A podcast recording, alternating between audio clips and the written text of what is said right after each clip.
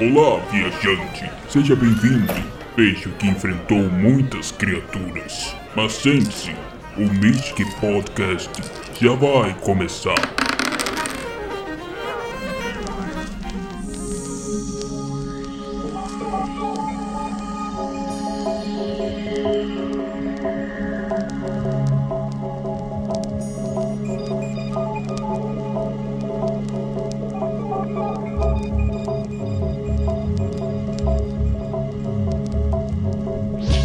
Começou! Sejam bem-vindos ao Mystic Podcast. Eu sou o Feldrick, eu estou aqui com a Pan, a minha fiel companheira, escritora e roteirista de jogos. Fala, Feldrick. E aí, pessoal? E hoje nós temos um convidado especial no programa, é a participação ilustre do Lucas Oliver, lá do canal Clube do XP. Seja bem-vindo, Lucas. E aí? E agora eu quero que você fale um pouco sobre sobre o seu canal, faz o seu jabá aí. E aí, galera? É um prazer estar aqui junto com a Pan e o Feldrick, é, participando desse podcast que eu adoro, particularmente. Sempre tô acompanhando lá eles, é muito bom. E o nosso canal lá é o Clube do XP, nós fazemos live de RPG, a maior parte do nosso conteúdo é de lives e colocando algumas explicações em vídeo, né, sobre os jogos que a gente tá fazendo. A que vai sair, eu acho que sai essa semana, a primeira é sobre o Cypher System, que é o sistema do Numenera. A gente também tem uma campanha irada lá. Ô, Lucas. Beleza. Então, você tem uma meta no seu canal, né? Uma meta super especial. Como é que ela funciona? Você pode contar um pouquinho pro pessoal? Ah, massa. É o seguinte, é, nós estamos querendo também fazer uma interação maior com os nossos inscritos. Então a gente colocou uma meta lá, ela vai até o dia 14 agora de fevereiro. E essa meta, ela, se a gente atingir 850 inscritos, nós vamos colocar os inscritos no YouTube, né? Os 850 inscritos no YouTube, nós vamos colocar a galera do Instagram para jogar com a gente. Então a gente tá chamando a galera para se inscrever e participar pra gente poder crescer aí o clube do XP. E se a gente atingir mil inscritos até lá, é uma meta mais ousada, né? A gente vai chamar, e eu vou mestrar, são nove pessoas. Eu chamei em números é, múltiplos de três porque eu quero fazer o seguinte: eu quero chamar três inscritos e um convidado, que aí jogam sempre quatro pessoas. Cara, isso é muito Perfeito. legal. É ótimo. Então, galera, quem estiver ouvindo, é, vai lá, se inscreve no Clube do XP, né? Poder ter a oportunidade de participar desse, dessa grande aventura. É, e tem um extra aí, né? Que essas aventuras elas vão compor cenário oficial do Clube do XP. Então a gente vai jogar tudo que acontecer lá, seu personagem vai se tornar um personagem icônico do cenário, todas as regiões, todas as coisas que foram criadas durante o jogo, porque o jogo é de narrativa compartilhada, então os jogadores sempre vão poder colocar aquilo que eles acham mais legal dentro do jogo. Então, esses primeiros, é, as primeiras partidas elas são muito importantes porque elas vão definir, delinear o cenário da gente. Nossa, adorei. Eu quero levar vocês para jogar lá também. Opa! Convite aí, Vamos fazer o possível. Com certeza, a gente vai estar presente. Então, o recado dado do Lucas aí. Antes da gente começar a falar sobre a nossa pauta, a gente tem que especificar o que, que vai ser falado hoje, Pan. Hoje a gente vai falar um pouco sobre Vampira Máscara. Por isso que a gente trouxe a participação do Lucas, que vai falar um pouquinho sobre isso. A gente vai ter esse bate-papo sobre vampiro mesmo.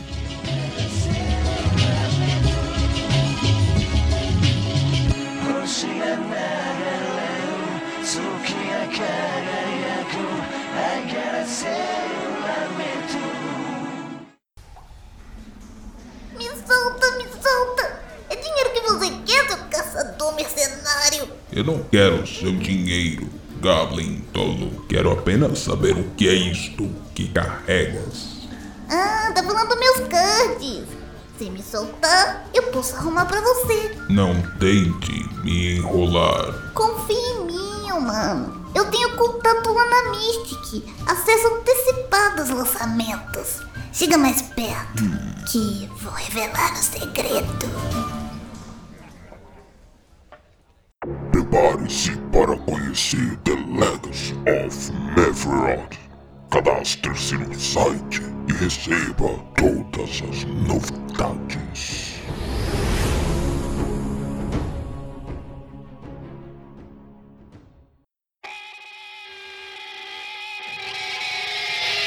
A gente pode começar citando exatamente como o que são os vampiros em si, né? A definição básica é que os vampiros são humanos que foram transformados em seres que, que buscam sangue e, e eles vivem justamente da morte do, do próximo. Obviamente não estão vivos, mas também não estão completamente mortos. Eles estão no limiar entre a morte e a vida. A aparência humana antes da transformação geralmente prevalece. Embora eles vão ter algumas habilidades, muitas habilidades extras e, e a vida deles totalmente diferente, na verdade.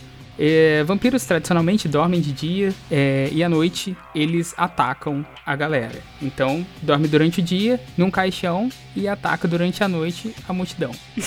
Até rimou, né? Pô, ficou bem legal essa frase. Eles também têm habilidades, né? Então eu vou falar um pouquinho sobre essas habilidades deles aqui. Como, por exemplo, a força. Que todo vampiro, assim, principalmente os recém-nascidos, eles são sobre-humanamente fortes. E quanto mais velhos, mais forte um vampiro é. Né, Lucas? No Vampiro a Máscara já até fala sobre isso, né? Os mais antigos são os mais fortes lá do- dos clãs, né? É, houve algumas diferenças na edição atual, mas em geral isso se mantém. Quanto mais tempo você é um vampiro, mais você conhece o sangue. O sangue ele é uma potência que lhe permite fazer coisas fantásticas. É um elixir. Eles são silenciosos, extremamente rápidos. E muitas vezes um humano não nota nem a chegada dele. Quando chega lá, já, já era. Já morreu, né? Regeneração também. Ferimentos é, são curados rapidamente, dependendo da quantidade de sangue que o vampiro possui em seu corpo. Quanto mais bem alimentado estiver, mais rápido ele é, né, gente? O glamour também, eu não sei se Vampiro a Máscara tem essa questão do glamour, que são capazes de hipnotizar humanos. Ele é usado como sangue. É o sangue. O sangue no vampiro ele serve pra tudo. Ele queima Pra o tudo. sangue pra fazer suas é, que chamadas disciplinas, né? Os seus poderes sobrenaturais. Então o glamour ele é uma, é uma disciplina do, do Changeling, né? que é o outro jogo da, do mundo das trevas que trata sobre fadas e esse universo paralelo dos sonhos. Temos também a- questão dos sentidos aguçados, que os vampiros têm um sentido muito aguçado, tem mais do que humanos, né? E o voo. Eu não sei se Vampiro a Máscara também tem isso, mas alguns vampiros são capazes de voar. Não, no Vampiro a Máscara não. Eu acho É que um essa pouquinho questão mais pé no chão. pé no chão. É, esse aqui tá mais crepúsculo, né? Uhum. Só falta só falta brilhar, né? É, muito glamour, muito. É muito paz, né? Muita tranquilidade. E o último tópico que eu tenho aqui é a questão da metamorfose, que alguns vampiros são capazes de se transformar em determinados animais. No Vampiro a Máscara, essa é uma coisa interessante, porque no Vampiro a Máscara nós temos vários, várias linhagens. Há uma, uma, uma lenda, né, que diz que todos os vampiros eles descendem de Caim, e Caim foi o primeiro vampiro, e o sangue, depois de Caim, que ele é considerado a primeira geração, da segunda geração, a terceira geração em diante, eles começam a se ramificar. Então esses poderes que você falou aí, Pan, como a, a- a hipnose, a metamorfose, a força, eles vão se dividindo em linhagens. É como se o, o sangue, o poder do sangue, ele fosse esfacelando e fosse sendo passado para outros com características positivas, por exemplo, a dominação, né? capacidade de hipnose, de impor sua vontade sobre os outros, mas também com defeitos. E isso gera essas linhagens e faz com que cada uma delas tenha características únicas. As pessoas que são abra- abraçadas nessas fileiras vampiros, eles têm geralmente um padrão de seleção. Então, por exemplo, os historiadores, eles escolhem aqueles dentre, dentre os humanos, os mortais, que têm mais habilidades artísticas, que são mais ligadas à questão estética, porque isso vai trazer para eles um prazer e uma, uma vida em sociedade. Porque se você imaginar, o vampiro, ele é uma criatura que ele mexe com... Eu vou começar a falar porque eu falo muito, tá? Ele Pode mexe falar, com- continua. ele mexe com uma coisa básica do ser humano que é a falta da morte. O ser humano ele vive em função da morte, né? Já dizia o Heidegger, Heidegger estava discutindo isso mais cedo. Eu, eu esqueci de me apresentar também, eu sou professor de filosofia. Então assim, se eu der algumas viajadas aí, vocês perdoem. então o que é que acontece? Cara. O, o ser humano ele vive em função da morte. A gente sabe que vai morrer, a gente sabe que isso é. A gente pode adiar, mas a gente não pode evitar. Então a fantasia do universo do vampiro é que significa viver pra sempre. Quem é que não quer viver pra sempre? Principalmente se você puder viver jovem. Mas imagine você, por exemplo, que a gente com 30, 40 anos a gente já começa a não ter muitos amigos, porque a gente vai ficando muito singular, muito diferente de todo mundo. Imagina com 400 anos. Nossa. Então, A gente vai querer buscar pessoas que sejam mais próximas da gente, tenham visões mais próximas, que possam nos atualizar do mundo que está sempre em movimento, trazendo coisas diferentes. Então, essas linhagens, elas são parecidas com aquelas máfias italianas, elas são escolhidas pela por- é por escolha, né? A família se dá por escolha e não pelo sangue. Mas os vampiros, como se transformam pelo sangue, terminam transformando a família é, da escolha na família do sangue, criando essa sociedade complexa, fantástica do Vampiro à Máscara. Então, o que, que você faz? Sou um vampiro. Isso é uma coisa que eu nunca tinha ouvido antes. Você quer dizer isso literalmente, é claro. Totalmente. Estava esperando por você no beco. Vigiando enquanto me vigiava. E aí começou a falar. Bom, dessa vez eu tive sorte. Talvez sorte para nós dois.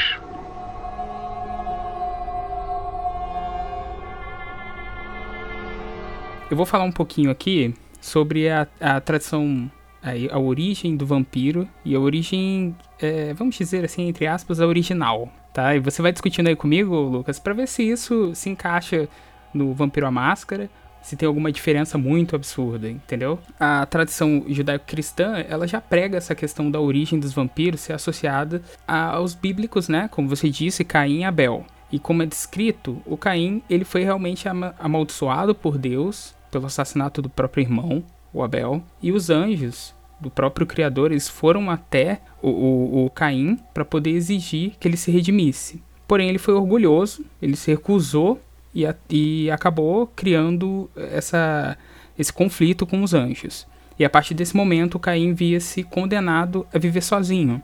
Então, temendo fogo e luz, é, ele acabou é, longe desse convívio com os mortais.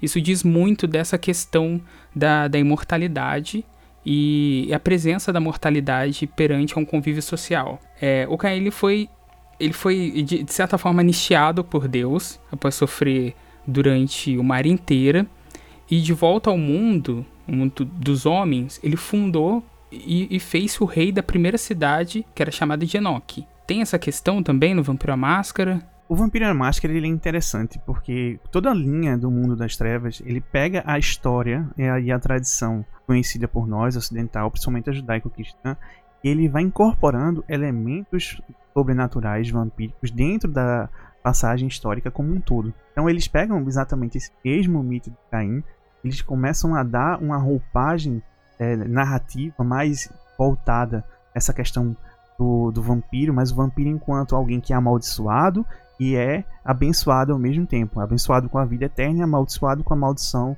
não poder ver o sol e de ter uma sede de sangue que não cessa nunca. E esse é o principal é, ponto da- do Vampiro à Máscara. né? Você precisa se manter no equilíbrio entre o seu lado humano e o seu lado bestial que fala com muita força. E quanto mais você passa tempo vivendo, mais ele é forte, mais a sua sede ela aumenta.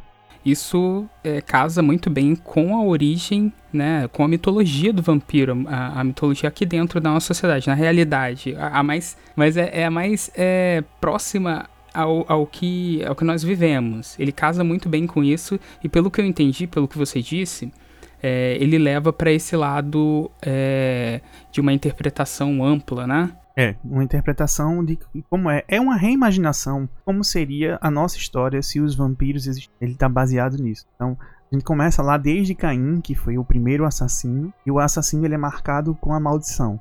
E daí a história segue. Sim, o fato mesmo do Caim já temer a luz, já temer o fogo por conta desse, desse digamos, desse conflito com os anjos, né? Que fez com que ele ficasse, é, trouxesse esses, esses pequenos fatores que já foram agregados à, à mitologia do vampiro.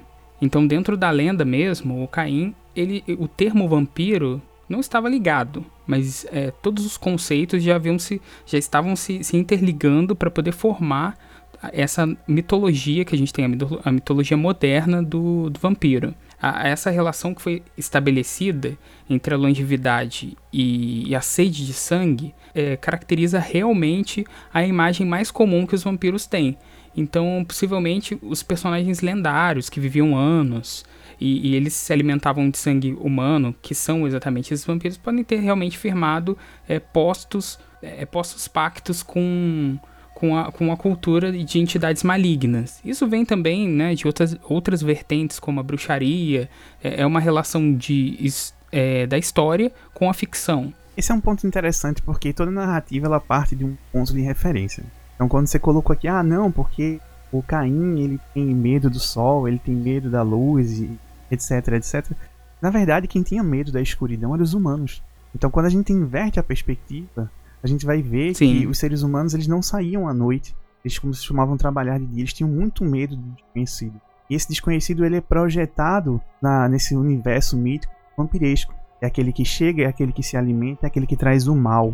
Então a gente, quando começa a olhar da outra perspectiva, a gente começa também a romancear e nos colocar no lugar desses vampiros e começa a pensar como é que seria viver uma vida como um vampiro. Essa é a base de todo o, o jogo de RPG. Né? Você tentar pensar no como é viver uma outra vida. É até interessante isso que você disse, quando você cria o personagem. Um bom personagem mesmo tem que. Ele tem que ser verdadeiro. Então a gente tem que sentir confiança que aquilo é de verdade. Então por isso que a gente coloca nossos medos, as nossas convicções naquilo para ser verdadeiro. Quando você joga, você sabe que aquilo é possível. Então essa também é uma premissa de, da criação de um bom personagem.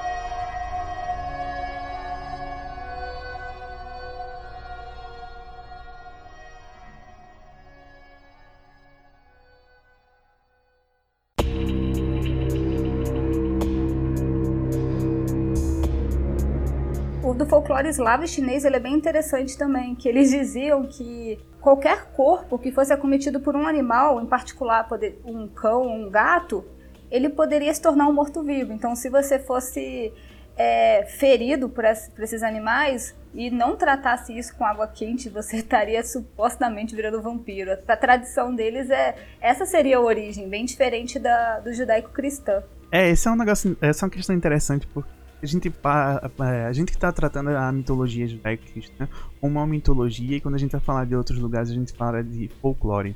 A palavra folclore, né, em, em idioma inglês, por exemplo, ela significa conhecimento popular, que é muito parecido com a nossa mitologia. Só que como a gente está mais próximo da mitologia judaico-cristã, a gente tem uma tendência a pensar que, de certa maneira, tem mais valor, é mais real do que aquelas que estão mais distantes da gente. Então, quando a gente usa a palavra mitologia e usa folclore, parece que a gente está dando uma diferença de categoria ou mais importância a um do que a outro, quando na verdade todas estão no mesmo patamar. Você... Sim, acho que é válido, realmente é válido. Tem toda a razão. E tem essa questão também, né, da ligação é, histórica, porque assim, você mesmo disse que a, o folclore e a mitologia, elas são muito próximas de ser realmente sinônimos mas tem essa questão histórica, até porque pra gente, por exemplo, dentro do nosso folclore, é, é muito mais imaginativo do que mesmo a cultura cristã, a judaica cristã. É, de, de, querer confundir mitologia, a nossa mitologia com um pouco de história, né? E a mitologia dos outros com imaginação.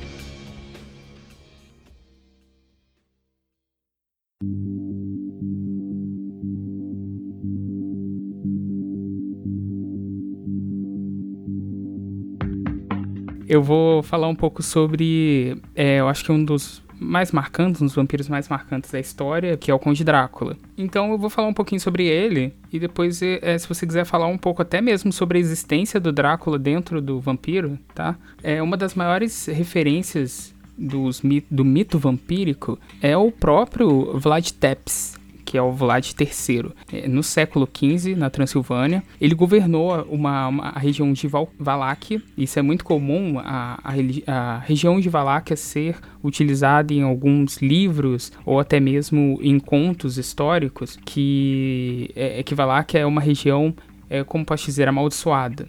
Era uma região vizinha, né? Ele governou uma região próxima de Valáquia supostamente. Apesar da crueldade extrema que ele tinha com os inimigos, o Vlad III que era conhecido popularmente como Drácula, ele não possuía nenhuma ligação com os vampiros, porque o termo Drácula, ele vem originalmente, né, de Dracul, que significa dragão.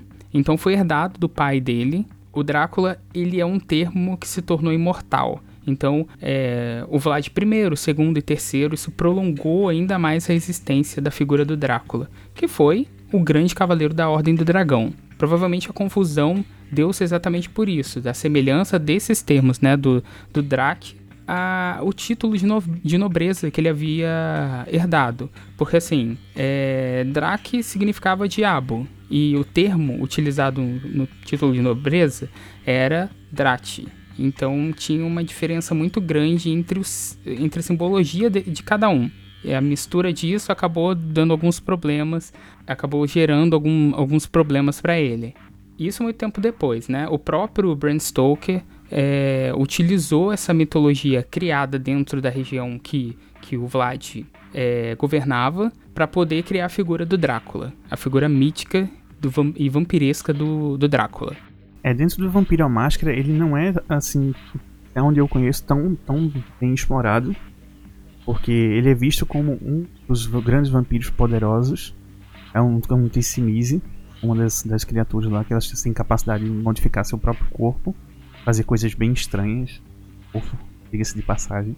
Ele é conhecido por ser é, de sexta geração. Ele está a cinco passos de Caim. Caim é um primeiro, né? Ele é mencionado é, Diário de Jihad Beckett como um, uma figura importante, mas é, ela passa só de passagem dentro do livro. Isso é uma coisa interessante. Uma das coisas interessantes do vampiro é que se você pensar, né, como ser imortal, ele muitas vezes assumia um título, como você falou, e ele fingia sua morte ou fugia, e duas ou três gerações depois ele voltava como seu próprio descendente, como se fosse um bisneto ou um tataraneto, retomava aquele título e voltava a conviver com aquela, naquela região para manter a, a vida paralela dele assegurada.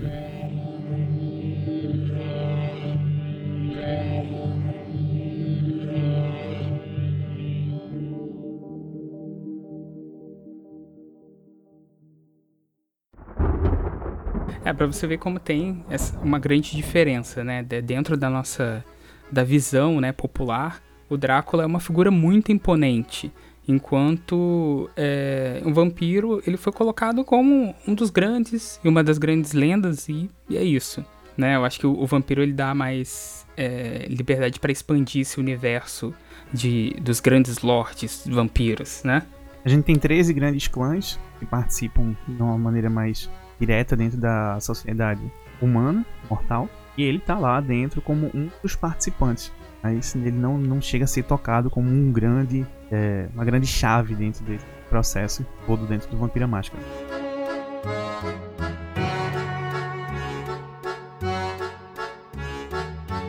Então, agora vamos já falar um pouco sobre as informações técnicas sobre o RPG do Vampiro, Vampira Máscara.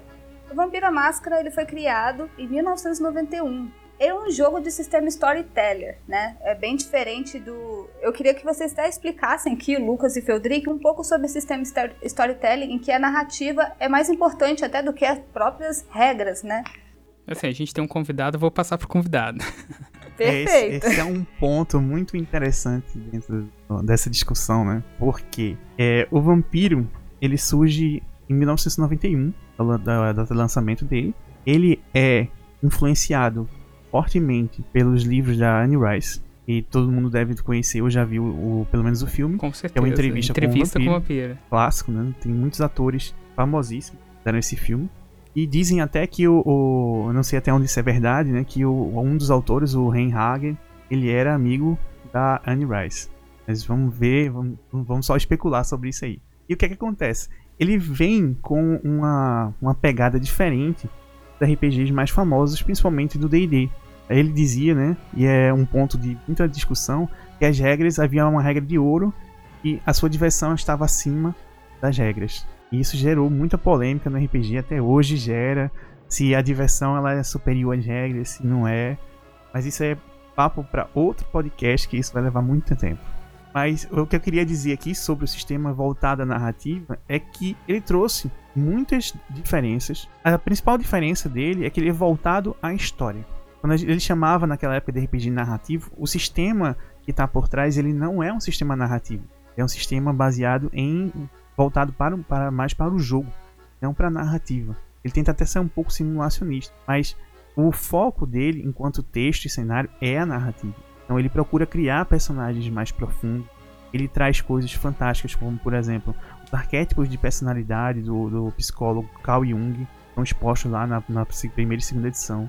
Então ele tenta criar personagens e voltar o jogo para um horror pessoal e chama isso de narrativa. O jogo em si, eu não sei se estou sendo claro, o jogo em si ele não é narrativo, mas a proposta do jogo é. E isso foi uma confusão durante muito tempo, porque isso fez com que muita gente, por exemplo, é, desse um foco muito grande ao sistema, trabalhava muito com combates, coisas do tipo, e gerou uma geração inteira de jogadores que dizem que nunca jogou Vampira Máscara, mas jogavam X-Men Noturno, que eram personagens super poderosos que podiam fazer várias coisas e que viviam combatendo. Enquanto no cenário, o, jo o jogo ele é voltado a intriga, política e horror pessoal. Foi algo que tentou ser resgatado agora na quinta edição.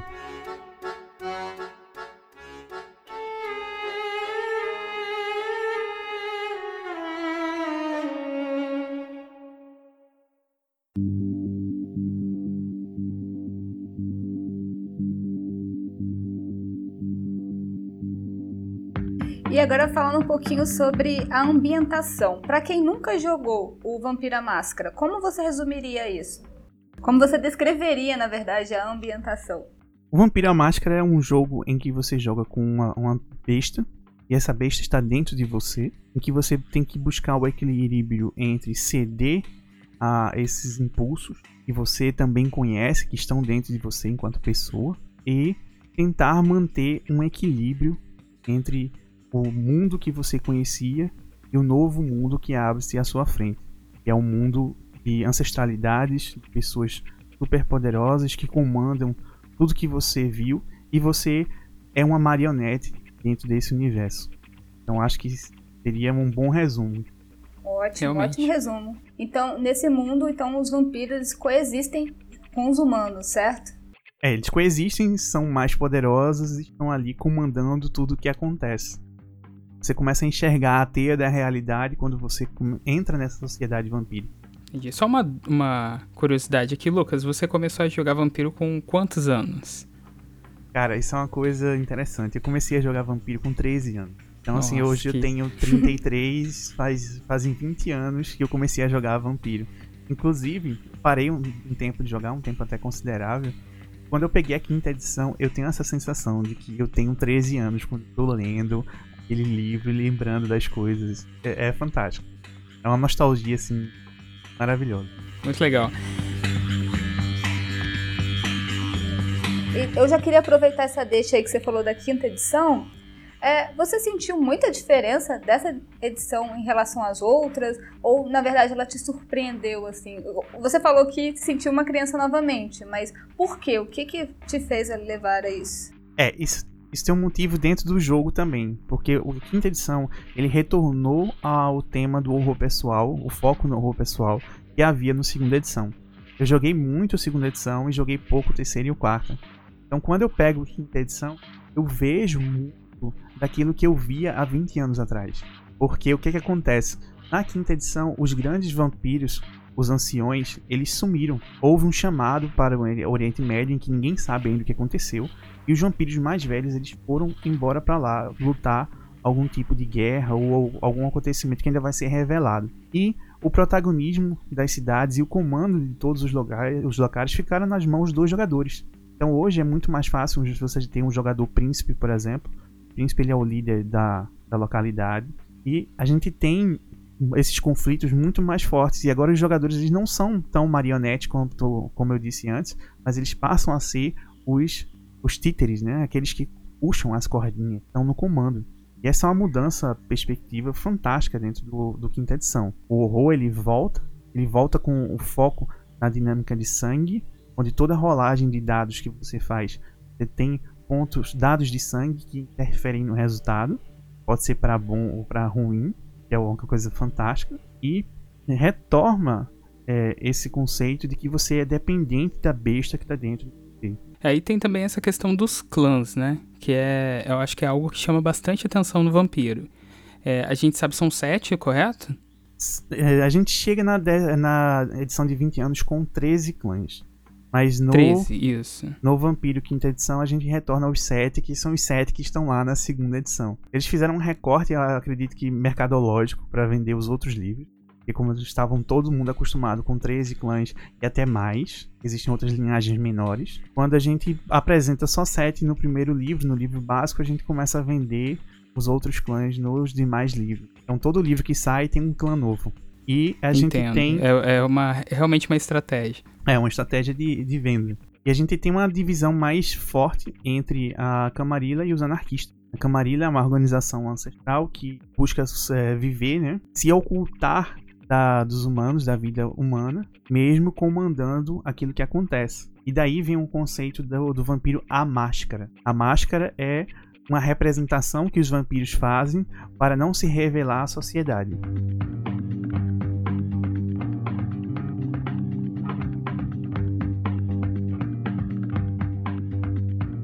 Tu tem alguma preferência por algum desses clãs? Eu gosto muito de personagens sociais, então eu gosto muito de jogar com historiadores, que são os artistas. Podem ser pintores, músicos e qualquer atividade que envolva estética. Né? E eu gosto muito também dos Ventrui, que são aqueles mais clássicos, burocratas, comandam e administram tudo. Eu tenho um, um foco, eu gosto de botar um foco mais na, na questão social e política e do horror pessoal do que em combates, carros voando.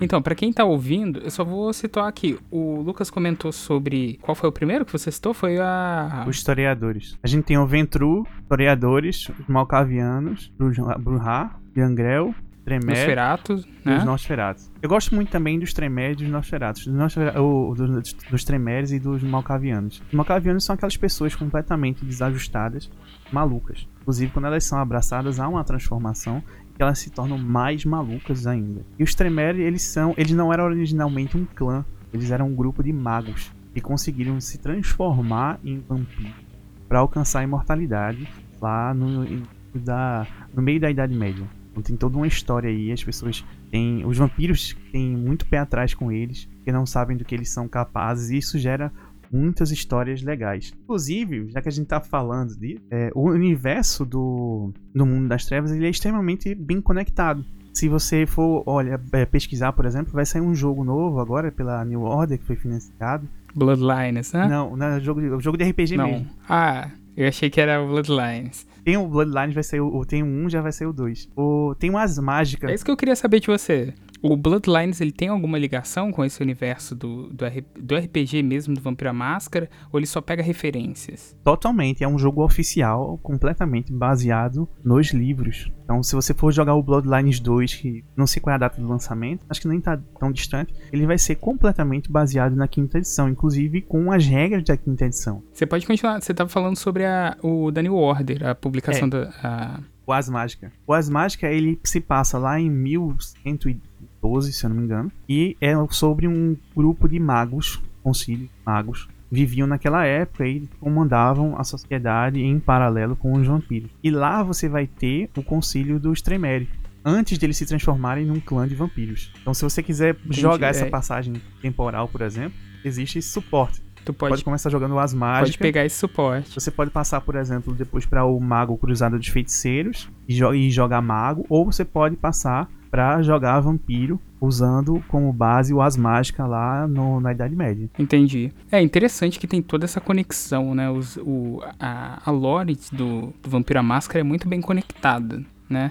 Você sempre vai ter uma, um direcionamento. Você pode começar de um ponto, terminar em outro e passar por todos esses clãs, é, absorvendo o conhecimento de cada um deles, né? Porque assim, pelo que eu entendi, cada um dos clãs tem uma essas individualidades. E cada um traz uma perspectiva completamente diferente sobre o jogo. Essa é uma das coisas mais legais. Você tem uma perspectiva diferente a partir de onde você olha. Então, se você jogar com o Nosferatu, que tá ali nas ruas o tempo inteiro, lidando com o que há de mais baixo e, e marginal na sociedade, você tem um tipo de jogo. E você joga com o Ventrui, que estão com muito dinheiro, pessoas ricas, empresas, conexões políticas, você tem outro jogo. Então, assim, tem vários extremos que você pode explorar.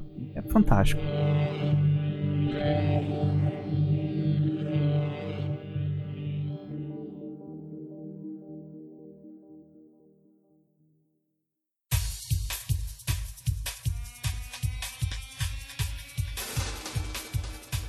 Que bom. Então, pra quem ainda não conhece Vampira Máscara, pelo amor de Deus, vamos lá, vamos procurar. Eu também, a gente já começou a ler bastante sobre vampiro. Eu nunca tinha jogado Vampiro à Máscara, a Pan também não. A gente começou de um tempo pra cá a pesquisar mais sobre vampiro, porque é uma coisa é interessante o fato de, de vampiro utilizar o storyteller é, de uma forma ser um storyteller é, flexível, né, em relação à história e que você tem um direcionamento. E, e isso atraiu bastante. Nós dois, no caso.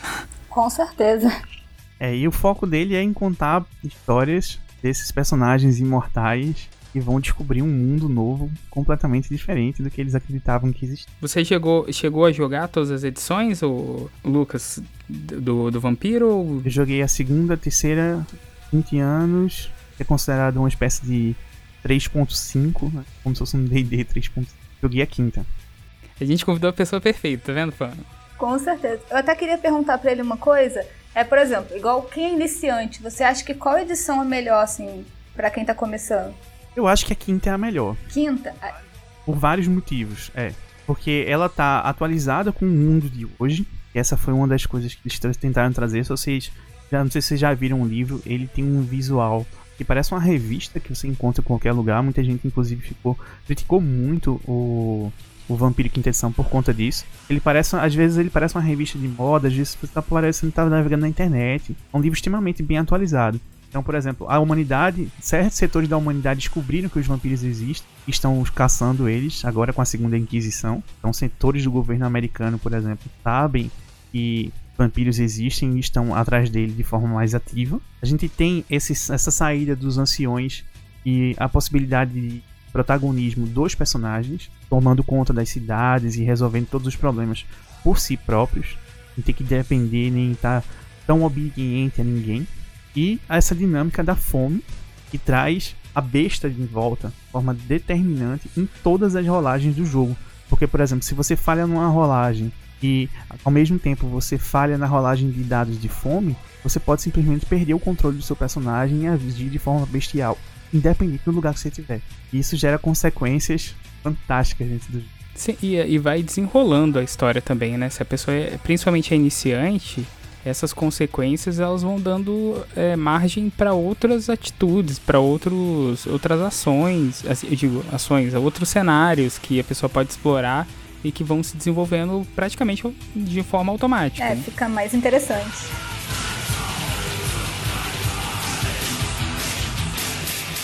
Agora só tem um problema da quinta edição, e ainda não, não tem em português, mas já está anunciado para o terceiro trimestre do ano, então aí entre agosto e outubro vai sair em português. A Galápagos vai trazer para português, né? Como é um sistema muito conhecido, certeza eles vão obedecer esse prazo para trazer o melhor jogo possível. Que bom. E aí, nesse caso, considerando assim, é, é, aquele que quer o iniciante mesmo e não tem tanto acesso a, a, a essas- essa variação da língua, que é realmente procurar o- a, a quinta edição e se deparar com, com uma edição em inglês, é, esse- essa pessoa ela pode começar com a terceira, é, que já é assim. você- o que, que você recomenda? Para aquele que realmente não tem essas aptidões em relação à língua. A terceira edição é muito boa. Gosto, gosto bastante dela. Ela é um pouco mais antiga. Quem, pra quem tá iniciando, a pessoa não vai notar isso né, em termos de jogo. Mas ela é muito boa. Só que tem um problema, ela não vende mais. Você vai ter que procurar em, em sebos ou em grupos do Facebook, como o grupo Venda Seu RPG, para poder encontrar. Então, assim, a minha indicação seria você começar pela terceira, da- se você quiser começar agora, ou esperar um pouco para sair a tradução da quinta, começar a jogar direto na quinta. Cara, eu acho que a gente falou bastante sobre o Vampira Máscara. Já deu pra esclarecer. É, Vampira Máscara é muito amplo. E pra quem quiser começar, o Lucas já deu aí uma, uma dica muito interessante, que é ou você aguarda a próxima edição, ou começa pela terceira mesmo, mas vai ter que fazer uma pesquisa, é, de uma busca é, nas redes sociais pra tentar arranjar essa edição. E a gente pode é, falar um pouco agora sobre os vampiros, os principais vampiros da ficção, tá? Pra poder encerrar essa parte do nosso programa. É, eu vou começar aqui falando sobre as principais figuras que são ligadas tanto à parte escrita quanto adaptações do cinema.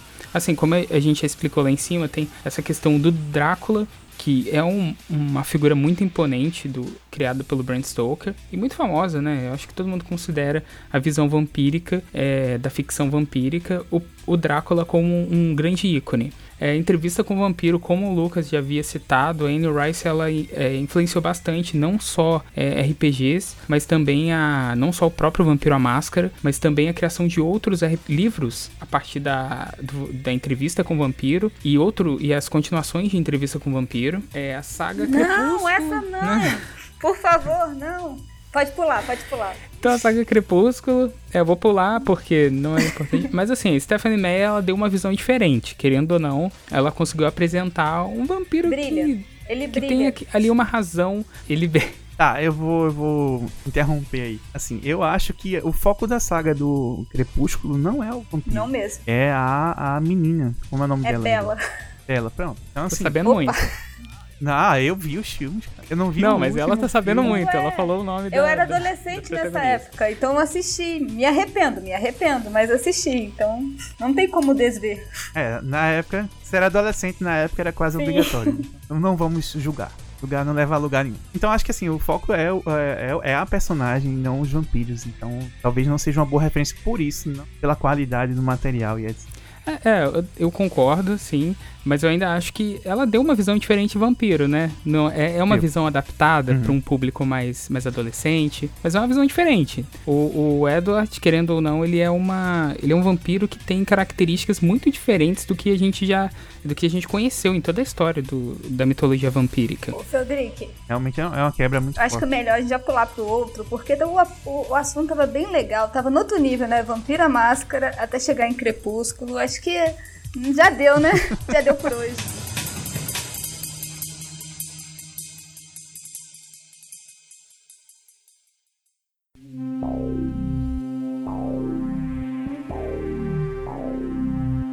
É, eu vou pular, eu vou começar aqui o Diários do Vampiro também, tem, a gente tem que citar, porque é, veio dos livros, né, do, do L.J. Smith. É, é um, é um livro marcante, querendo ou não, ele também criou um...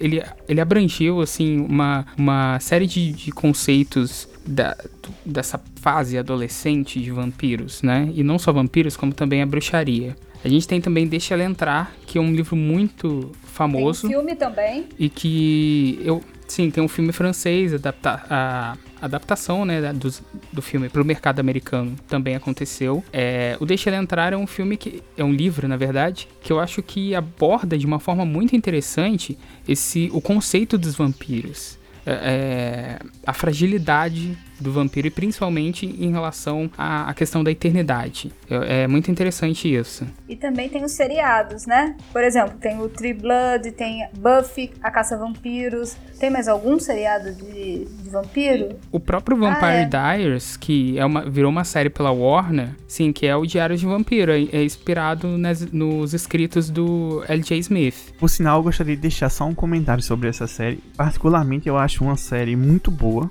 para quem quer aprender a escrever ou jogar RPG, construir as histórias, porque ela não fica ali enrolando tempo nenhum. O episódio ele começa com um, um plot, uma ideia, e ela termina naquele episódio, no outro episódio já é outra coisa, e acontece tanta coisa numa temporada que a gente fica perdido. E pra mim é uma das, uma das séries que eu levo como aula de como manter clima de um jogo de RPG sempre no alto. Sim, eu, eu concordo. Eu acho que o ritmo de Vampire Diaries é, é muito bem planejado. Ele consegue executar de uma forma que não fica cansativo. Apesar de ser voltado realmente para o público adolescente, é, adolescente mesmo, né? De jovem adulto. Apesar disso, ele ainda tem muitos conceitos que a Stephanie Meyer não conseguiu inserir Ó, o em Crepúsculo Crepúsculo. de novo. Então, tá.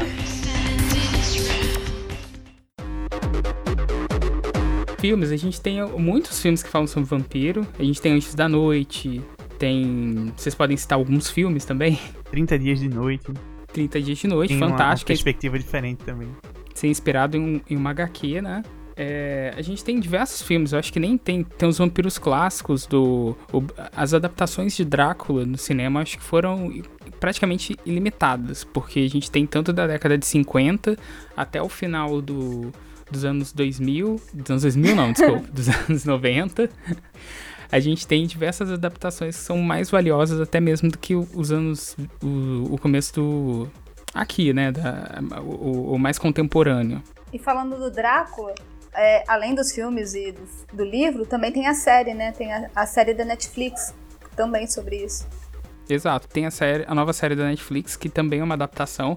Tem muita gente elogiando por conta da. Do, justamente dessa questão do, do o vampiro à máscara, trabalha muito com horror pessoal. A série do Drácula, ela trabalha bastante com essa questão do horror pessoal e, e também do humor, é, digamos que o humor britânico, né?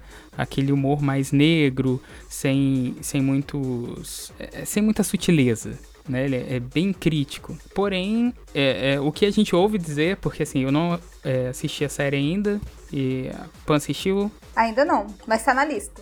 Isso. O Lucas, você assistiu essa série do, do Drácula? Eu vi. O que, que você achou? Eu achei muito, muito boa. Eu só não gostei de um do, do mote final do último Ó o episódio. spoiler. Mas mesmo o episódio eu gostei. Como um todo eu gostei. Não gostei da motivação do, do terceiro episódio, mas eu gostei do episódio como um todo. Excelente. Então a gente já tem aí um ponto positivo para quem quiser assistir a série. Vou falar um pouquinho agora sobre os jogos, tá? A gente tem, eu acho que um dos maiores marcos em relação à, à cultura vampírica é, a, é Castlevania. Castlevania vem desde de, da década de 80, né, de 1986 até 2014 com Lost of Shadow, acho que é Lost, Lost of Shadow 2 também, né, que é a continuação, que são que mudou, mudou completamente a perspectiva. Castlevania também foi adaptado para Netflix, a gente esqueceu de dizer, é uma animação muito, muito interessante que foi bem feita. Você chegou a assistir, Lucas, o Eu vi. Castlevania? Gostei bastante. É, Castlevania eu acho que eles conseguiram trabalhar com o conceito que os jogos criaram. Não de uma forma, pra mim, na minha opinião, não de uma forma excelente, mas é, é fantástico. Falando de animação também, só pra citar, a gente tem o Helsing, né, da- sobre a organização Helsing, que tem o- uma arma secreta, que no caso é o próprio Alucard, que de trás pra frente seria Drácula. É, é uma animação muito interessante, Pra quem não sabe é um anime, né? E, e tem os mangás também que falam sobre essa trajetória. É um ponto de vista completamente diferente da visão dos vampiros, né? É muito interessante porque ele varia bastante na, no desenvolver, no desenrolar da história. Chegou, conhece também o Helsing? Conheço, muito bom. Então, Pan assistiu o Helsing? Assisti. A gente vai pra Legacy of Kain, que é um jogo também muito interessante. Tem Blood Rain também. É, Legacy of Kain é também um jogo marcante, né? Você chegou a jogar esses jogos ou Não, eu joguei os Castlevania mais novos. E joguei um, um, um jogo muito legal que tem uma pegada muito parecida com Vampira Máscara, chamado Vampir. Vampir? Eu, o Vampir é um lançamento recente, né? Eu É. acho que foi do ano retrasado, se não me engano. De 2018, né? Acho que é 2018. Ele tem realmente essa adaptação de, de do RPG mesmo. Ele, ele assumiu a adaptação do RPG, do Vampiro à Máscara, pra um jogo digital mesmo. Ele é tão curioso que os diálogos dele são muito interessantes. Você fazer, como jogador, várias escolhas extremamente difíceis. Então, assim, recomenda disso. Quem gosta de Vampira Máscara pode jogar Vampir sem a restrição.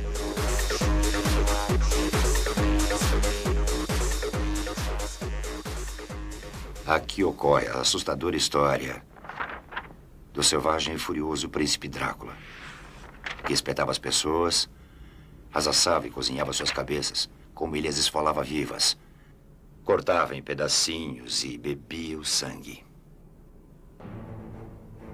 É. Draco. Então, a gente conversou bastante sobre o Vampiro à Máscara. A gente falou sobre as referências do vampiro. é, não referências, né? A, a- as origens dos, dos vampiros, a origem do próprio Drácula, que é um vampiro marcante popular.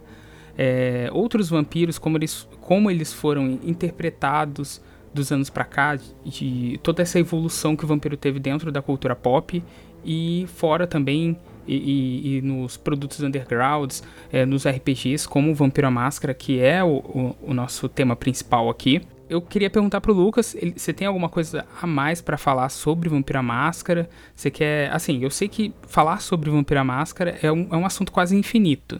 Mas você tem alguma consideração interessante? Você quer recomendar aí Vampiro à Máscara pro pessoal começar a jogar? Eu acredito que é uma boa experiência jogar o Vampiro Máscara, porque ele traz temas que você não vai ver em outros jogos, perspectivas completamente diferentes do que é jogar RPG. E eu sempre recomendo às pessoas que variem o RPG que jogam, porque isso vai lhe dar, inclusive, mais repertório para jogar aqueles que você mais gosta.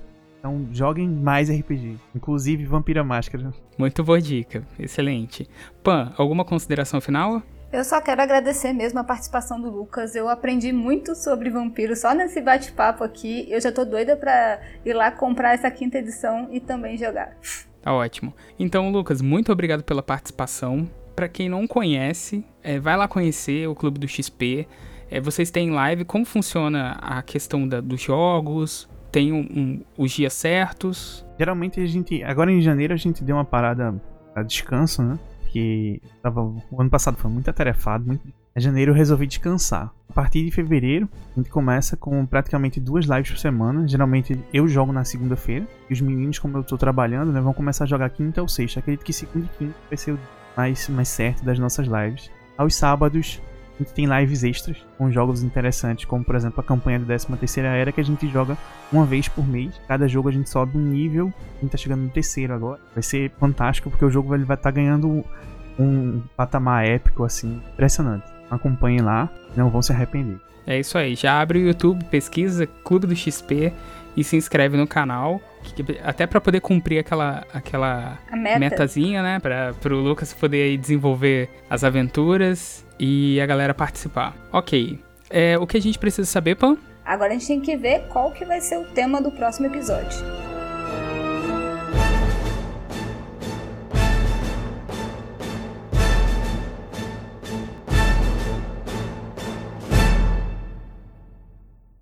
E o próximo tema será Mestre e Obra, H.P. Lovecraft e o horror cósmico.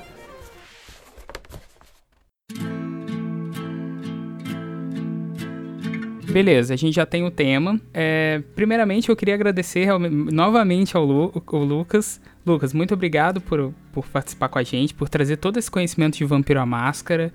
É, também deixar suas dicas, né, de por onde a galera pode começar. E se houver uma oportunidade, você retorna com a gente, tá bom? Eu que agradeço de estar aqui convite maravilhoso na Pan e com o Felipe pra gente discutir Vampira Máscara, falar de RPG, que é sempre bom. Obrigado mesmo, tá, Lucas? Então, gente, muito obrigado por nos acompanhar até o final desse programa e a gente espera vocês no próximo episódio e eu acho que a gente volta, né, em breve. Muito obrigado, Pan, e até mais. Obrigado, Fê, obrigado, Lucas, e até o próximo episódio.